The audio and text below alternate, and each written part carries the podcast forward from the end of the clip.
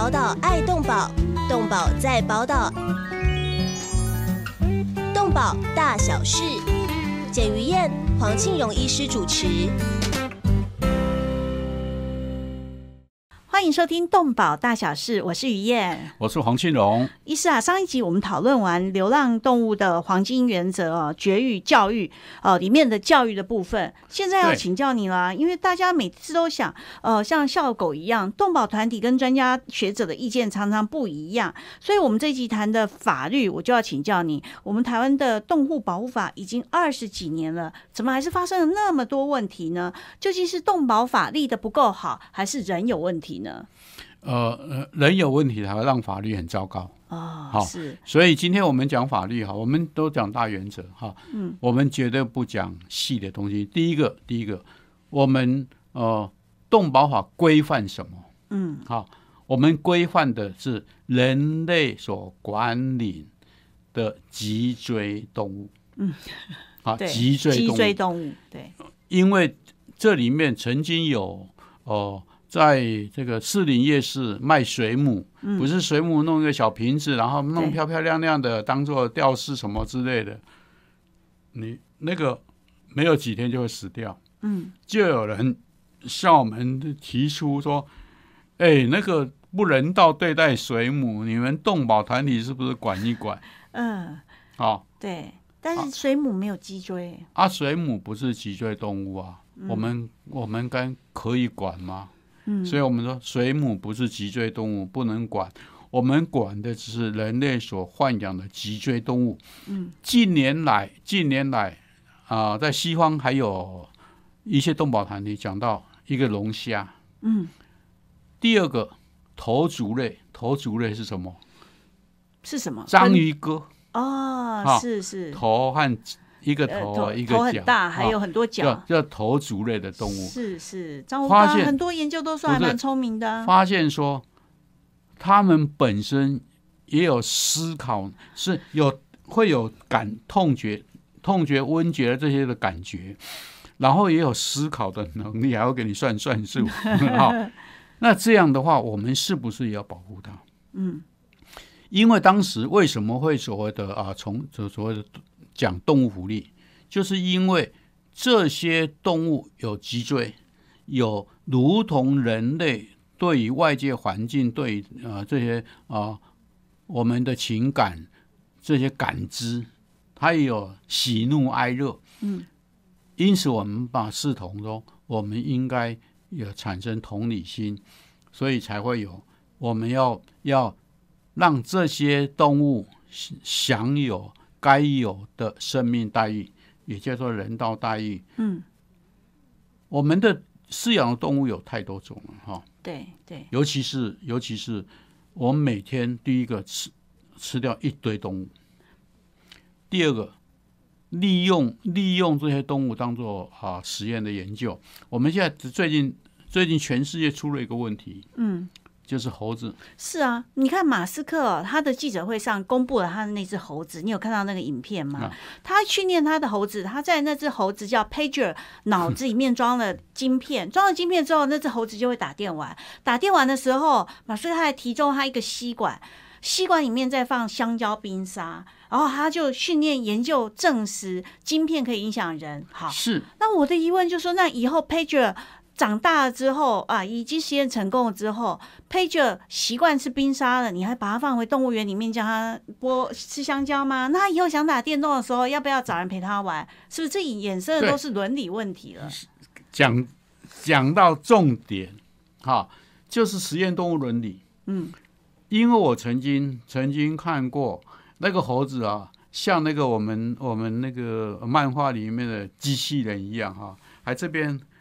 这个啊，头顶长长装了两个天线，天线啊，它就是利用这个啊电波控制去研究动物行为啊。那更重要的是，我们现在全世界都把那个灵长类不要让它当，也就是因为呃实实验动物伦理的关系。不要让它当做实验动物。嗯，所以我们的新冠病毒产生了很麻烦的事情，没有猴子可以当做这个呃实验动物，是全世界都一样嗯啊。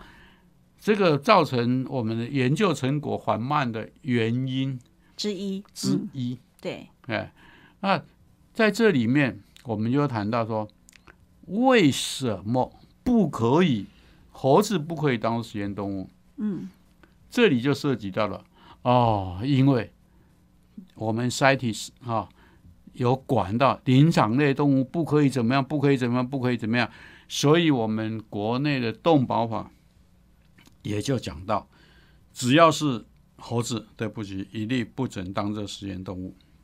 哦，那我们第一个我管的就是人类所管理的，人类所管理的脊椎动物。嗯。那这里这里面呢，哦，脊椎动物有很多种嘛，嗯，而且利用的方法也不一样嘛，对，呃，所以呢，我们就大略的大略的分成第一个，我嗯们接触对的叫宠物，啊，狗啊。啊、猫啊，哦，不止。鸟，狗、猫以及用来所谓的啊娱乐心愉悦心情所嗯饲养的各种动物。是，啊，这里面我就会挑出一个，我们除了狗和猫以外，其他的，比如说以前嗯。以前的白鼻星，哦，你看过吧？是是是，对对对，那个时候好流行哦，对，白鼻星，它也可以当做这个宠物，对，然后事实上他他也在山产店有，是所以所以他是宠物还是经济动物还是野生动物？以上皆是，啊，哦，对不对？以上皆是，但是我们不是呃台湾发生过 SARS 吗？对对，时候的农委会主委叫李金龙，就说：“嗯，我们山产店有人养来卖山产店，然后做野味，所以哎，从今天开始，它叫做经济动物，哦，是，所以醒不出就一个头两个大。嗯，事实上，我们在野外还是有很多的白鼻星。”对对，啊，呃，像这像这些野生动物养来当做宠物，我们以前不是都是奇珍异兽吗？有钱人、皇宫贵族专门养的，养来当做宠物的时候，那他们该怎么管？嗯，因为你会发现，我源头，我的源头来的时候，没有话，是来的时候，它是呃农委会林务局在管。嗯，你只要是你只要不是保育类的野生动物，不是保育类的野生动物，基本上都让你进口。嗯，哦、所以进口之后，人我们的人民，我们的民众把它当做宠物饲养。是，那在之前是林务局管的，嗯，之后变成宠物之后是动保法要约束啦，是畜牧处动保科管的啊。呃，这里面就是像我们铁路警察管铁路，公路警察管公路一样，到时候谁都不管对对啊，这是一个。对，实在管的单位太多了，对就是农委会嘛，教育局不，是它本身、本身哈，对，在管这个就是就是农委会了。对但是农委会辖下一个林务局，一个是畜牧处，是两个单位，各各各自管各自的。嗯，因此，那因此而且法律不同，所以最好是都不要我管。比如说流浪狗，嗯，流浪狗到底是属于野生动物还是属于家犬？嗯，我家里没有养它啊，它在外面而且啊。坏的不得了的，那就和我们们家门口的麻雀一样啊，对不对？啊，麻雀现在变成欧 澳洲的澳洲啊，台湾有一只麻雀哦，就不小心搭了那个船到了澳洲，结果澳洲赏鸟呢，嗯人是排队，大家要看这只可爱的小小鸟，因为没有哈，是，所以所以说，到底流浪狗，流浪狗，它在外面像像擎天刚那个流浪狗，到底是家犬还是叫宠物，嗯还是野生动物？嗯，请问你，大议员怎么分？无法定义耶，以上都是啊，对不对？所以，所以这你到底看那个最近要帮那个牛打那个结节，牛结节牛结疹节的牛的结节准病毒，对，所以新北还要去发射这个呃麻醉枪给野牛，但对。要不然你要怎么帮野牛打，对不对？那所以那野牛到底是属于动保法还是属于什么呢？牛牛，嗯，因为擎天刚的野牛，是。那个呃阳明山公园管理处啊，没有把它圈起来哈、对，它可以不用负责，你知道吧？哦，是，它把它圈起来以后，对，变得说你有在管理，嗯，所以后面不是野牛慢慢死了，被罚了七罚了七万五吗？是，就是因为你把它圈圈起起来，所以你要负责管理的这个嗯责任，对，才会用动保法，它是它是你要负责，是它已经是动物了，它就不不是是它你已经是你管理的。对对对，好。哇，这里面法律的学问真大，这个定义定义在这里，你以前不你你你你不圈起来，对不起，那是野牛，嗯，谁都不用负责。对，但是你已经把它圈起来了，哈，所以叫做人类所管理的脊椎动物。那接着下来呢，我们有那么多鸡啊、鸭啊、鹅啊、牛啊、马啊，嗯，什么骆驼啊，什么之类的哈。对，那这个东西是它是干嘛？养来这个提升经济效益的。对，所以呃，以前叫做经济动物，嗯，那现在我们再进步一点，比如说宠物叫做同伴动物嘛，哈，嗯嗯，那经济动物我们现在叫做农场动物，它所以在农场里面养，嗯，外面的不不是我们养的哈，叫农场动物。那农场动物有各种不同的或各种不同的这个这个动物，因此它也有不，比如说你养一只鹅和养一群一群鸡一样的饲养方法不一样。不，一样，养牛和养马一样的方法不一样，不同啊，好，所以有各种不同的饲养对待方式和饲养方式、营养营养环境什么通通都不同。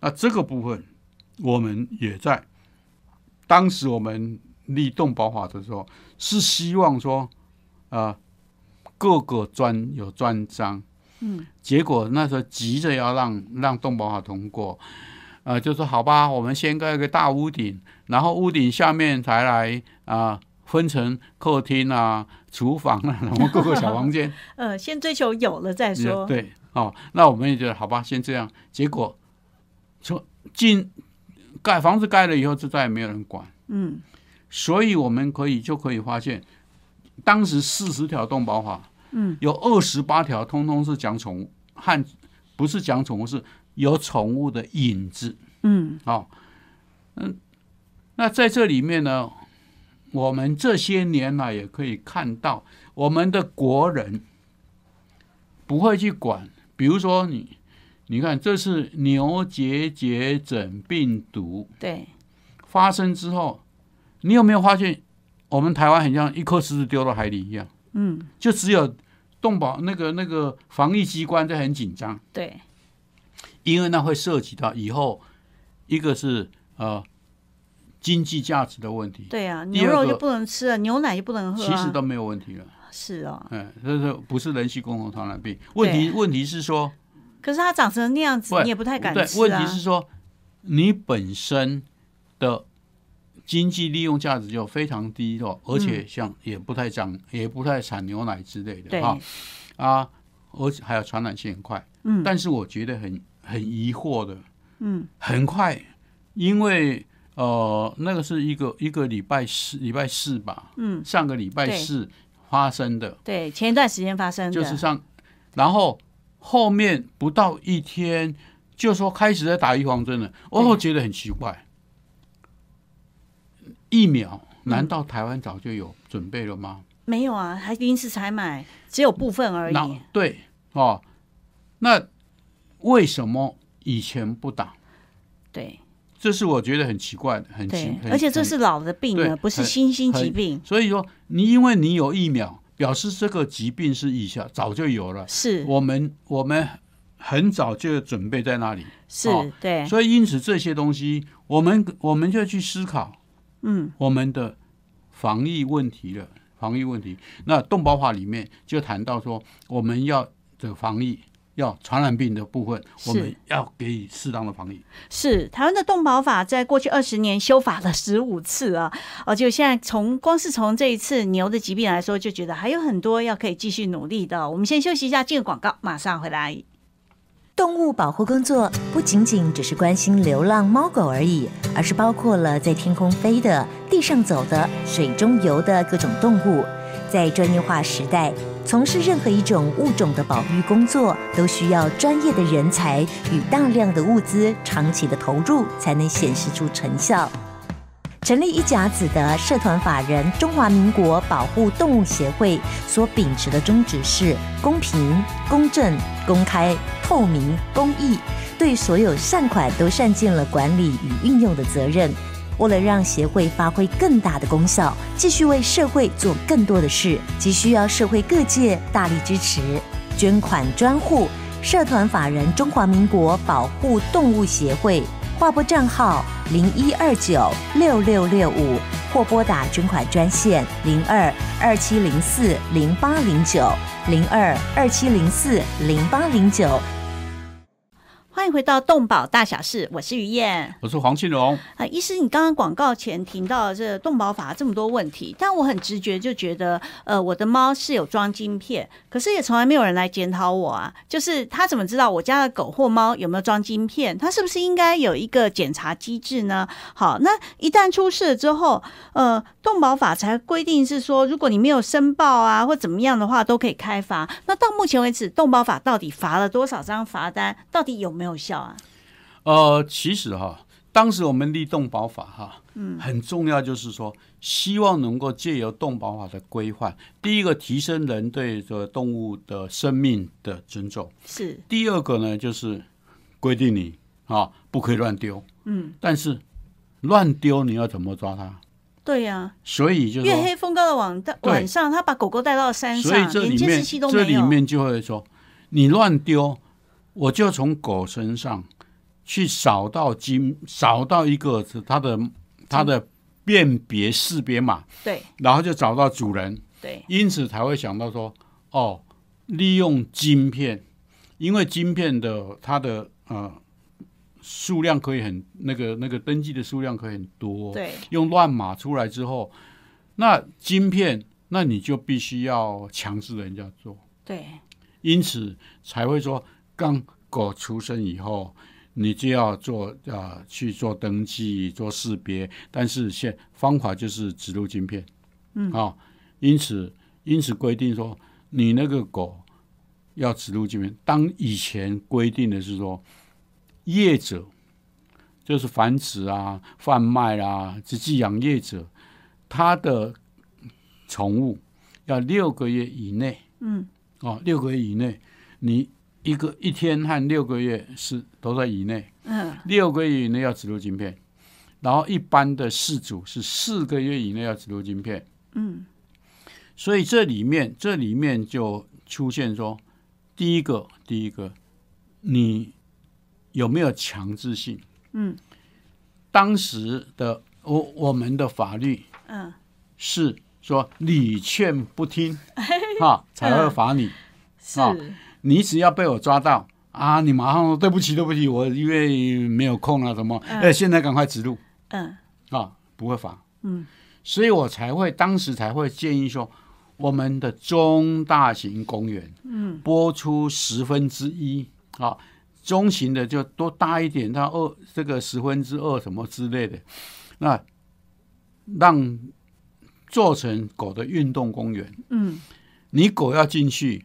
我就找一个动保员也好，或者义务动保员也好，或者是这个区域让你有一个动保团体来责成它来管理也好，因为接着下来要除草呀，要杀消毒啊，对啊，杀虫啊，要整理便便，要整理啊，每天要清扫什么之类的。对，你责成一个动保团体的认养，嗯，啊，或者是企业单位的认养，愿意出钱找动保团体，那请工人来什么？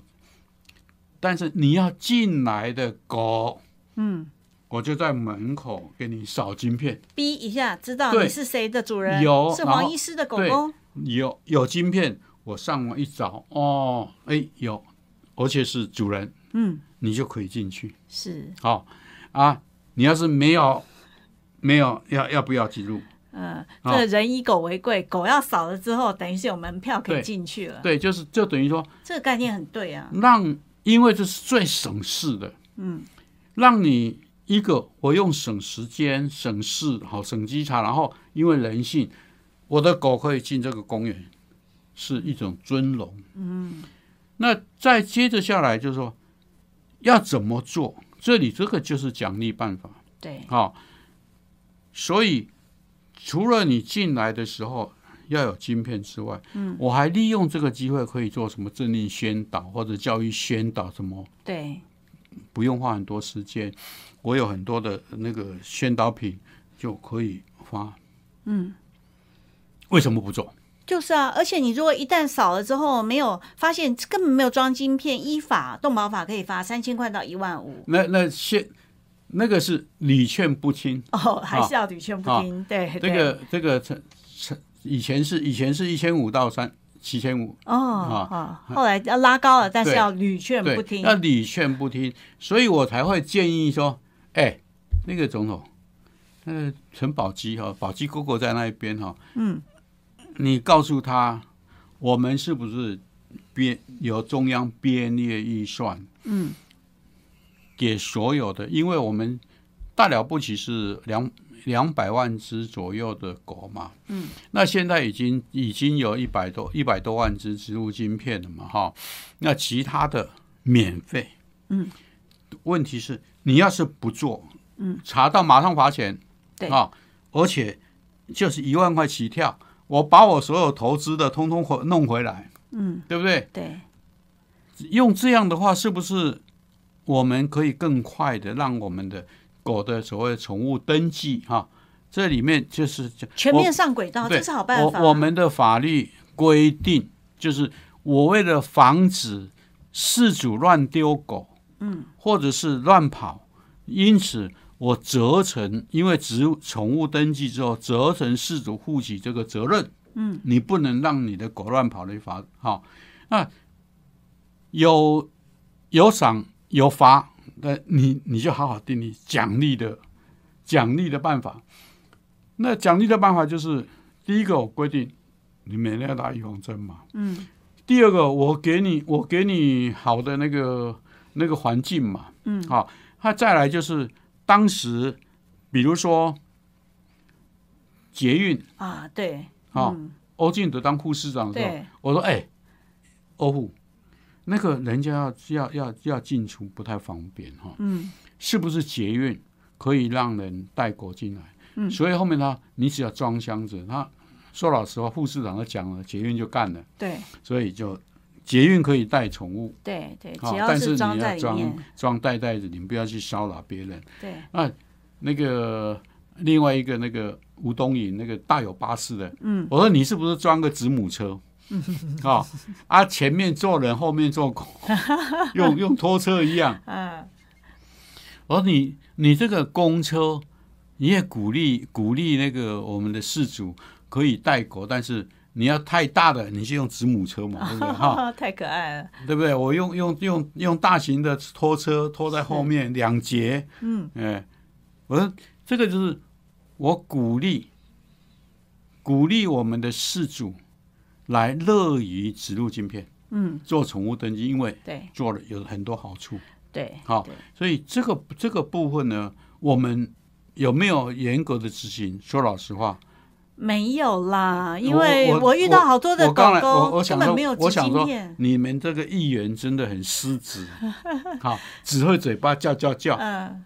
你要逼逼我们的我们的政府主主管机关的官员，嗯。你要不执行哈、你要执行，你想就想办法，有很多经费或者什么，我们都可以配合。对啊、在审预算的我们可以配合，但是你不执行，我不只是这个，哎，我还把你很多东西砍砍砍砍砍光光，对不对？对，所以你当时提的这个办法，变成它只要有几个管道之后，你其他的那些黑数，就是没有户籍登记的宠物，啊。本来就可以一次全部一网就擒，大家的身份都出现，你也容易一个国家两三百只宠物，你也很容易管理。很简，单，你你要是没有，你寸步难行嗯，啊！你要是有，你就光荣市民。对对不对对，你可以啊上捷运，可以去公园里玩，可以的。那可以就等于把所有的动物都全部，宠物都已经所以这里这里面就说，你要是没有，很简单，抓到重罚嗯啊，绝对没有说已经过了那么多久，二十年的宣导期，啊，是啊，我们还在宣导吗？很对不起，你只要我不要求什么，我只要求你做宠物登记。嗯好、你做了，做了就有好处。嗯啊，没有做，你不要被我抓到，我能力不足，但是你不要被我抓到，重罚，抓到重罚对，哦。那你你要是不缴钱没有关系，查封你财产。所以，所以像这些，我们我们的政府，尤其是像我们这种大陆法系的政这个这个呃法律思维，都是我们注重防弊，但是没有心力。对，啊，我们应该是多鼓励，多鼓励，让人民乐于遵守法律，对，而不是说你不做什么就要罚你。很简单啊，但根本没有罚、啊。一个你你罚不了，你没有人力去执行对啊。比如说像现在，呃，我们在讲到说，最近不是有有有台北市议员说，我们跟着起哄，说把希望能够把台北市动保处变成动保局，我说我说简直是哗众取宠。嗯，你想想看，台北是几只狗？嗯，我们现在台北市动保处的管的只有变成只有管狗了哦。嗯，连什么过去的鸡啊、鸟、牛啊、马啊什么都没有了哦。嗯，哦，你要那么多人，那么那么多人，而且把官位，说老实话，政府官员都很喜欢哦，好啊，但是。嗯我们从事公共行政研究都发现说，我们的政府已经变成一个大而无能的怪兽。嗯，什么都要升级，升级，在升级以后做的还是这些事情，升级了就加薪水了。就是一个是官位提升，嗯，然后薪水增加，对人人能力增加，但是做的事情没有增加，服务品质没有增加。嗯，那哦为什么要升级呢？对不对？哦，所以所以这里面就有动保团体。我说这些动保团体很简单，我们的我们的社会说，哦，看到你处长和局长，哦，局长比处长大。啊其实差不多了。事实事实上，我们现在的现在政府体系、官僚体系里面发生的是所谓资源分配不均。嗯，资源分配不均，官位越大，资源越多。嗯，然后就认为说资源多就可以做更多事。其实我现在发觉，资源越多，贪污越厉害。嗯，但是台湾的动动保法到底要怎么规范，才能够有效解决像现在流浪动物的问题，还有刚刚讲的呃光有法律没办法落实的问题呢？是不是我们可以怎么修法呢？第一个就是因为修法修的乱七八糟。二十呃修了十五次了，我们的我们的，我常常讲，英明伟大又愚蠢的立法委员，好、他们所看到的看到的是什么？是选票。嗯，然后这个这个法律定的乱七八糟，他们要负非常大的责任。真的，我觉得要负非常大的责任，因为几个立法委联署之后，就直接送进去，然后大家互相交换利益，然后就通过了。他没有去思考法律这样定下来之后会产生什么后果，嗯，没有去考虑，这是我最不满的地方。嗯，那一个有道德良心的、有道德良心的立法委员，我曾经告诉他们，你做这些事情会产生什么后遗症，你去思考还要不要做。他说过去没有人这样告诉我，我说对。我现在今天我，因为我觉得你不错，所以我向你讲真心话啊，不然的话，这些定出来最好是越乱越好啊。嗯，你越乱，我们动保团体才能够在这个乱里面得到更多好处。啊，好糟糕哦。哦，像像我们不是有呃 TNR，嗯，要政府出钱，而且这些做 TNR 的人还可以不用负责，啊，就去游说啊。那我说这，我说我我我都没有意见，我只告诉你会发生什么问题。嗯，你要是觉得可以，你就尽量去去立啊啊！我从这里面我可以怎么捞好处啊？我先告诉你啊，我先有可以捞到什么好处？他一听，还有人这么直的哦，说没有人这样告诉我哎。嗯，我说因为因为要要让你要让你。去定这些法律的人，嗯，哈，他有不良的目的，嗯，所以这个你必须要去思考，对，好，这就是我们在立法的过，你想想看，短短的几年，还有人一个一个法律四十条，现在变成五十几条，然后经过了十几次的修法，修到乱七八糟。对我们还是希望，就是流浪动物应该要少一点点，然后政府可以有效管理。所以法律到底目前遇到最大问题是什么呢？放养、绝育、宠物登记到底如何开罚？真的开罚了吗？先休息一下，进个广告，马上回来。动物保护工作不仅仅只是关心流浪猫狗而已，而是包括了在天空飞的、地上走的、水中游的各种动物。在专业化时代，从事任何一种物种的保育工作，都需要专业的人才与大量的物资，长期的投入才能显示出成效。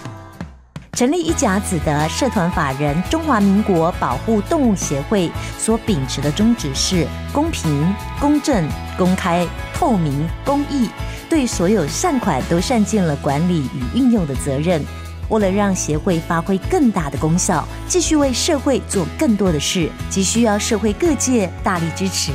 捐款专户：社团法人中华民国保护动物协会，划拨账号零一二九六六六五，或拨打捐款专线零二二七零四零八零九零二二七零四零八零九。到几分？你们会不会很会不会热？对啊，你冷气要不要开冷气？还好，我们把它关起来。还好，还好。嗯，好他看一下好了。等到他凉的时候，我们就结束了。对，所以让他开冷气。对，他有看到我们的温度哦。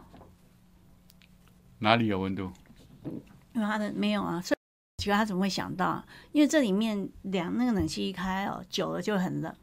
太冷了吗？对，但是现在开始就刚好。好，可以了。到几分？到五八三零。五八三零。到五十九分整。五九五九五九。好。五分整，对。嗯。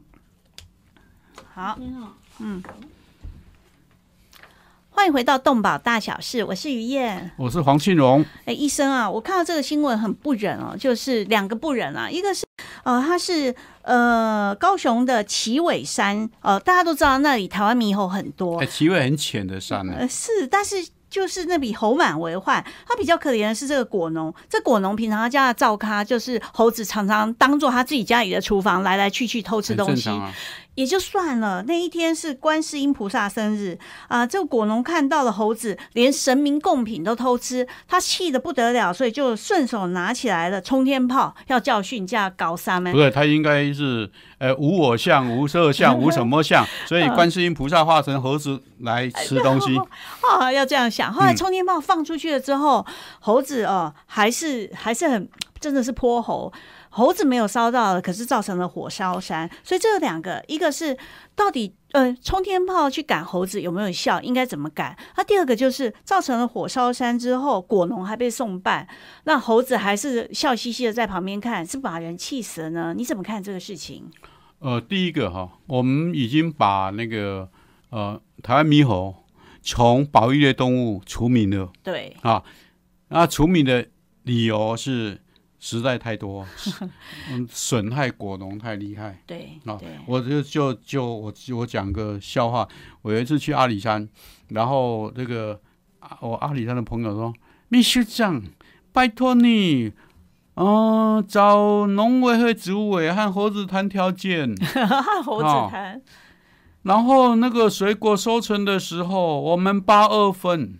哦他把我们饿，哦，太过分了吧？就表示说，猴子损害这些农作物的严重程度。嗯那我我们台湾出了一个问题，就是爱猴子的人说你不可以怎么样啊，但是你要知道，我们真的我们做任何事情，我们想到哈，猴子也要生存，嗯，怎么办？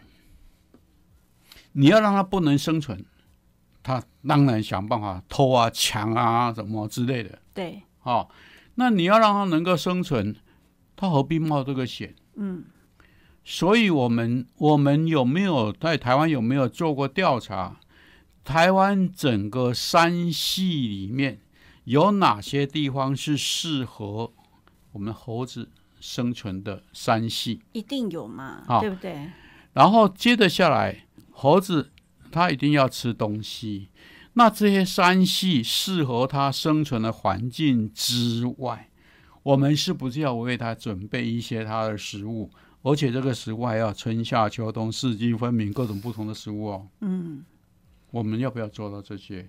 真正爱猴子的人，是不是应该要去思考这些，而不是说你这像我们柴山啊啊，你不可以怎么样，然后很对不起，我不怎么样。问题是在猴子来骚扰我，我变成我怎么样？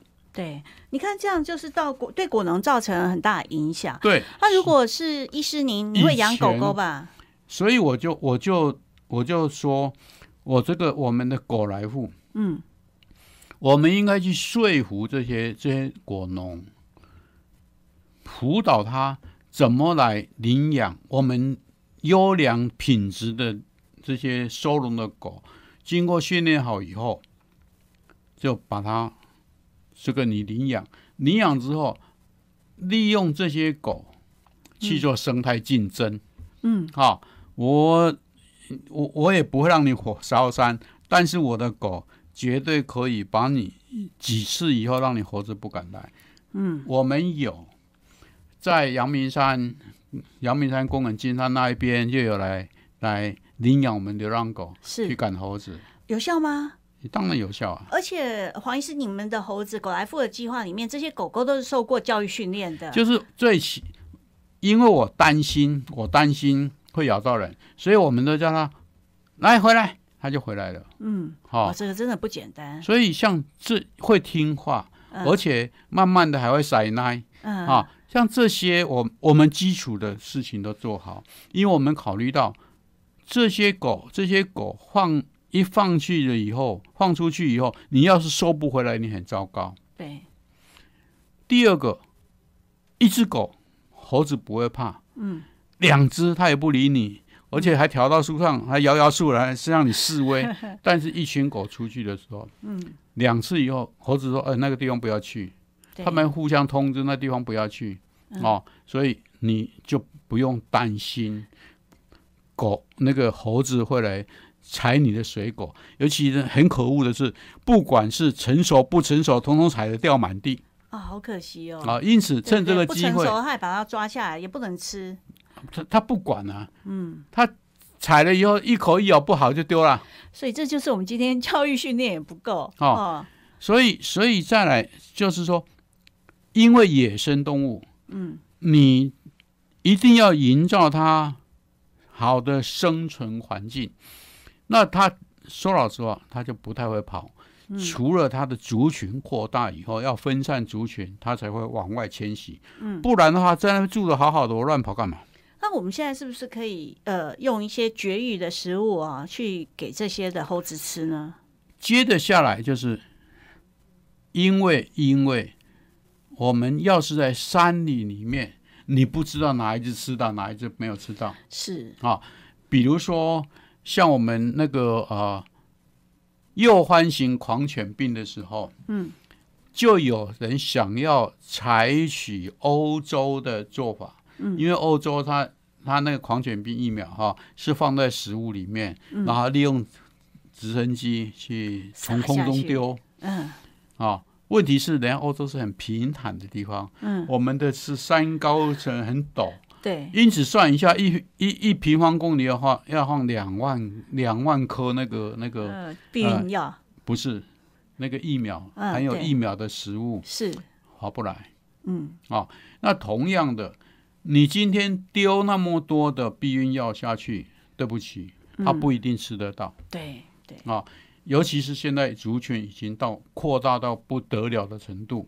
那再来就是我们利用这个生态驱赶的方式，嗯，还有规划好哪些地方是那可以让他们生存的，慢慢的引导他们到那个地方，这这个都要好好多年。所以这个可行，对不对？对应该要开始做这件事。就是我我们林务局的林务局哪些地方适合适合猕猴生存的，是。那些地方开始要造林，而且这个造林就是要种能够产生产生果实，嗯，就是猕猴食物的植物到那个地方去去照顾它，然后我我们让那让慢慢的让那些猕猴往那边去，是，它在那边安居乐业之后，嗯，那你就可以叫花果山水帘洞福地，那个笨蛋才会说我我还要冒险，对不对，还要哦去果农家里去厨房偷东西。这个就是我在想说，我们的所谓的爱猴人士也好，我们的政府官员也好，或者是或者是啊、学者也好，是不是要朝这个方向去思考？是，然后我们政府主管机关朝这个方向去发展。虽然初期可能其实照林不用花很多钱，嗯，但是后面这些这些这个这个啊猴子怎么去想办法引导到那个地方去，这是一门很大的学问。嗯，这也哦是你们专业之所在啊。不对过回来这一次的动保法啊，就是呃放养、绝育、宠物登记都是可以开发的项目，可是我们心里也都知道，法就放在那里是亮起来给大家看的。我我我我们哈、下次会找一个当过地方主管的，哎我们中华民国保护动物协理事长，啊你就可以好好的拷问他。哇，欢迎理事长来了！就我好想知道，就是为什么是动保机关人力不足吗？还是找不到违法的人？那不管怎么样的话，呃，我事实上眼睁睁就看到很多动保法明明立在那里，可是土法无法行走。我觉得好想知道为什么。哎我我我要是那个动保员去开了一张单子哈，然后我们的呃处长打电话说，哎，那个检医院检大议员哈，刚刚打电话来说，那另那个人是他的阿阿舅舅哈啊，，这种事我就不会做、啊不是是不是那张单子把它取消掉？哦，那多严重啊！所以说土法不足以自行。第二个，执法能不能落实？嗯尤其是行政法很重要的行政裁量权，你只要不惹些什么哈，啊，那张单子偷偷消掉就好了。而且因为你们的法律里面都定一个，不是必须经过劝导无效，有这几个字就永远没动保。法里面有非常，当时动保法定的就是说，哎呀，我们现在是这个民智未开，所以呢，我们着重于宣导功能，嗯，所以才会说经过劝劝导无效才罚罚钱。嗯，好、但是现在那么久了。时代不一样啊！我记得听一点，快要半个世纪。以前以前台湾要宣导说，大家呢，呃，用过擦过二二的那个草纸啊，要丢到马桶。嗯，当时的主管单位就说人民民智未开，分不清楚卫生纸跟面纸。嗯嗯嗯可是其实现在宣导之后，你就发现也没有问题啊，高铁和捷运都已经这样，所以这真的是应该要赶快改对，变所以说我们我们这些法律，其问题是我我发现说，现在小的东西不重视，嗯比如说很简单，我就是要你植入晶片，我就是你像你那个啊、植入晶片你不做，很对不起，我就重罚。嗯对，那反而是说，哦，我们那个二十五条，二十五条之一哈、那个怎么样判徒刑的嗯啊，动不动就骂人家恐龙法官。啊，但是你要知道，那个那个法官本身哈、他们在刑法方面，嗯。哎，他们认为要比例原则哈、嗯。他们认为说，哎，那个人都没有。以前我们在在在在吵你的时候，沈富雄就说，喂，阿来讨卡打卡听哎，哈，我们护护理司法或什么法都没有那么严重，你一定要怎么一定要这样做是不不对，那个比例原则。对，那在在他们的所所谓的法在法律的素养里面会想讲求到要要罚要处罚的时候，会哪些东西那个更严重？嗯都没有处罚的那么重。嗯，啊，你这个要处罚那么重，对，那是对的吗？所以他才会用最低的啊、最低的方法去处罚他，然后呃写出审判判决书以后就被骂恐龙法官。啊、是，像这个就是我们我们我们的动保法是动保人士所写的，所建议要怎么改的，然后文字都是这些人弄出来的，基本上并没有经过法界人士深思熟虑的推敲，所以才写出很多非常奇怪的法律文字出来。但其实修改应该是还来得及吧？既然已经修过十五次了，何妨再来十六次、十七次呢？然后这个这个修法呢，又经过我们呃，你下次要选举，立法诸公，你下次要选举，所以你会把你的，尤其是我们现在那个什么什什么的什么都盟哦啊，那个。呃，我我我实在会有点对他们不满啊。那但是呢，那不是我们的这个嗯讨论的对象。那因为他们会说，哦，哪一个叫优秀立委，哪一个什么特什么什么，就按照这些东西。因此，为了要爬上那个绩点数，所以就给你乱立法。对，所以我们还是需要一个专业的动保议员、动保立委，对不对？我向你报告，也向我们的这个啊，我们所有听众朋友报告，我曾经连署五五千人，嗯，要求中央政府重新。第一个，我觉得我们动保法，嗯其实叫做动物福利法会比较好。哎，是没错，好，第二个内容乱七八糟，重新，尤其是我一直主张的，我们的动保法里面应该把宠物、农场动物、还有实验动物、展演动物，哈，对，各个不同的客那个那个房间，嗯，分清楚，对，分清楚，对法律才清楚。有各种不同的专章对。来写这个，应该应该，但是中央政府怠惰，我我只能讲一句话：中央政府怠惰。好、嗯那以前我是我是什么呃动保法的咨询委员，后面真的我说很简单，从今以后我不会再参加。为什么？你要我来是希望背书，那我觉得我们要有道德良心，让动保法做得更好。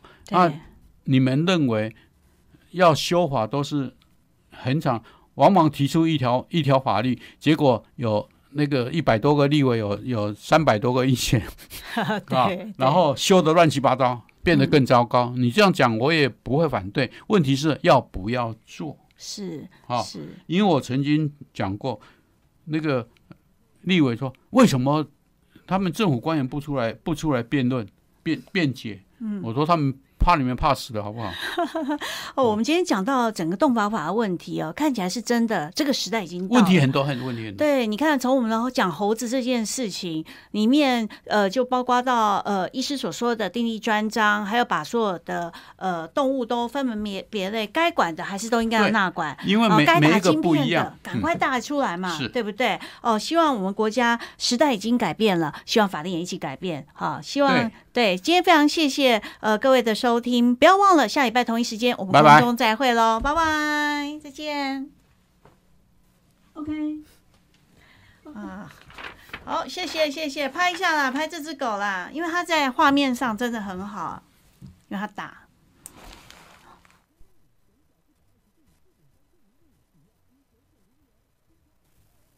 三二